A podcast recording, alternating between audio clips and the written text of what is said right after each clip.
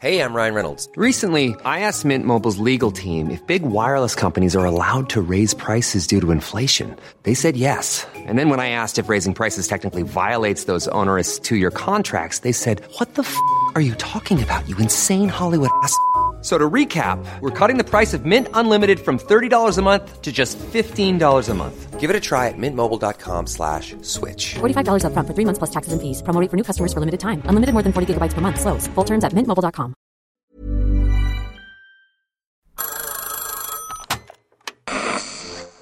Hola.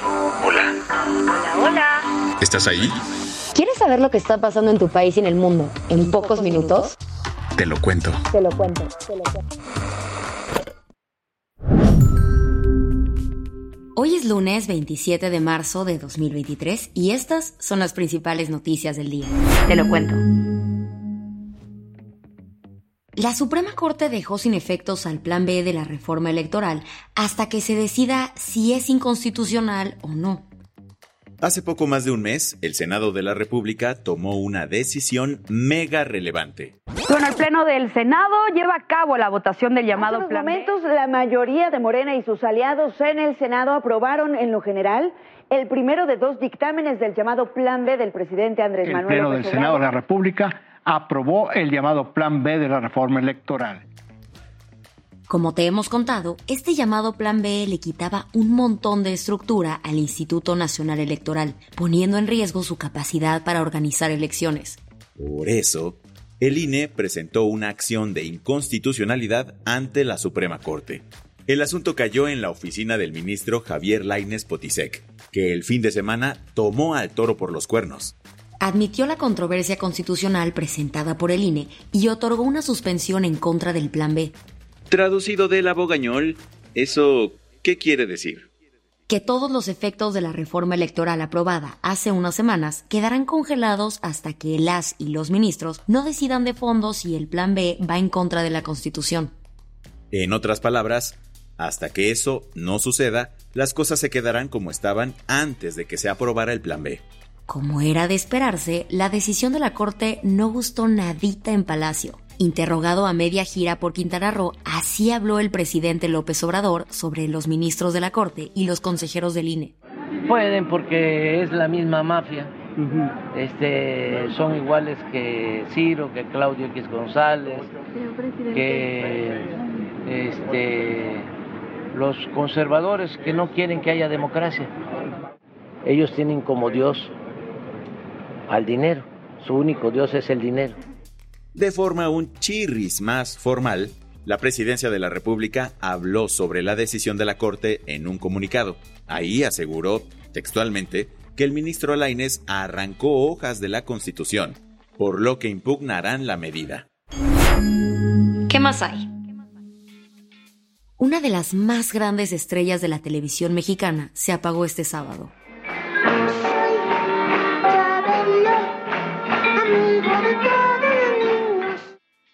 El sábado por la mañana México y gran parte de América Latina recibió la triste noticia de la muerte de Chabelo. Javier López falleció a los 88 años por complicaciones abdominales y un choque séptico. Chabelo entró a millones de hogares mexicanos todos los domingos a las 7 de la mañana con su programa En Familia con Chabelo, que se transmitió por 48 años, desde 1967 hasta el 2015. El show ya es parte de la historia de la televisión, con secciones como la de los cuates de provincia con el señor Aguilera. Buenos días México, muy buenos días. Aquí estamos ya listos para saludar a los cuates del interior de la República Mexicana, a los cuates de este bellísimo país que es México, hasta Comitán, Chiapas.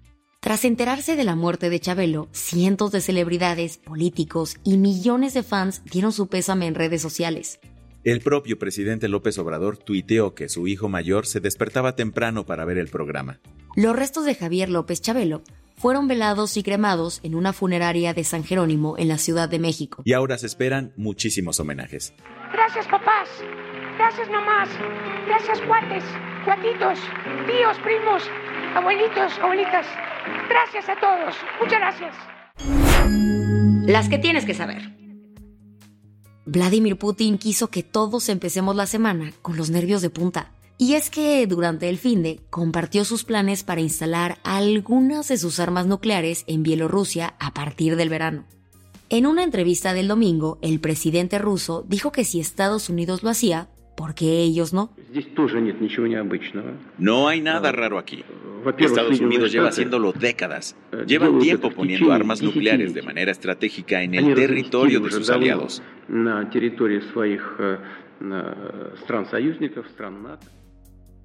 Desde que empezó la invasión a Ucrania, Bielorrusia ha sido el gran aliado del Kremlin. Sin embargo, el tener armamento nuclear ruso en su territorio sería una escalada gravísima al conflicto. Las cosas en Israel nada más no se calman con todo el relajo que se ha armado. ¿No te acuerdas por qué? Por la reforma judicial que está impulsando el gobierno de Bibi Netanyahu. A las miles de personas protestando en contra del proyecto se le sumó el fin de semana el ministro de Defensa, Joab Galant, quien sugirió que la reforma debería de suspenderse pues muchos soldados se están negando a acatar algunas órdenes como una forma de protesta contra el proyecto de ley. Bueno, más bien hablamos del exministro de Defensa, pues Netanyahu lo despidió después de este comentario. Esto generó aún más protestas en las calles de Israel. Las autoridades italianas detuvieron un barco con 180 migrantes a bordo en el puerto de Lampedusa.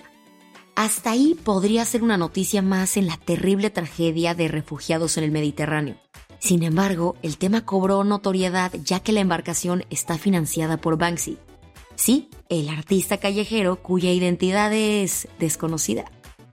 El barco se llama Louis Michel, en honor a una feminista francesa, y acababa de rescatar a los migrantes tras una llamada de emergencia.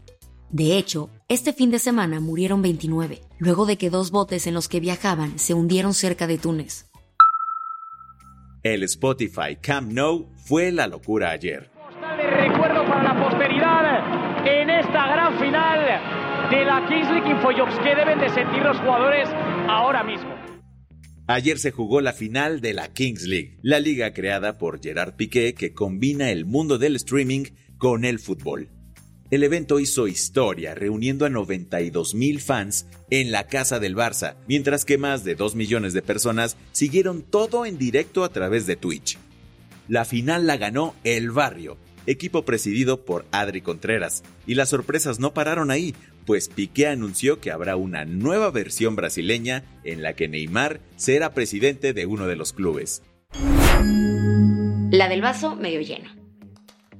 Esta sección de buenas noticias se la dedicamos hoy a Ronald Brownstein, un director de orquesta estadounidense de origen judío que ha hecho maravillas como esta con su batuta.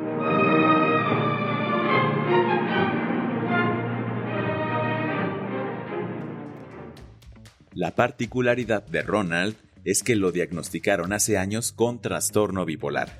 Eso lo llevó a formar la Me Too Slash Orquestra, una orquesta formada por músicos con enfermedades de salud mental. El conjunto tiene sede en Inglaterra y busca crear comunidad, trabajar la aceptación, paciencia y el apoyo mutuo.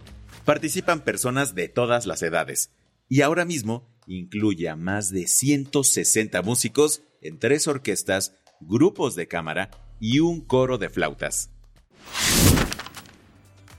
Con esto cerramos las noticias más importantes del día. Yo soy Baltasar Tercero. Y yo soy Isabel Suárez. Gracias por acompañarnos hoy en Te lo Cuento. Nos escuchamos mañana con tu nuevo shot de noticias. Chao. Chao.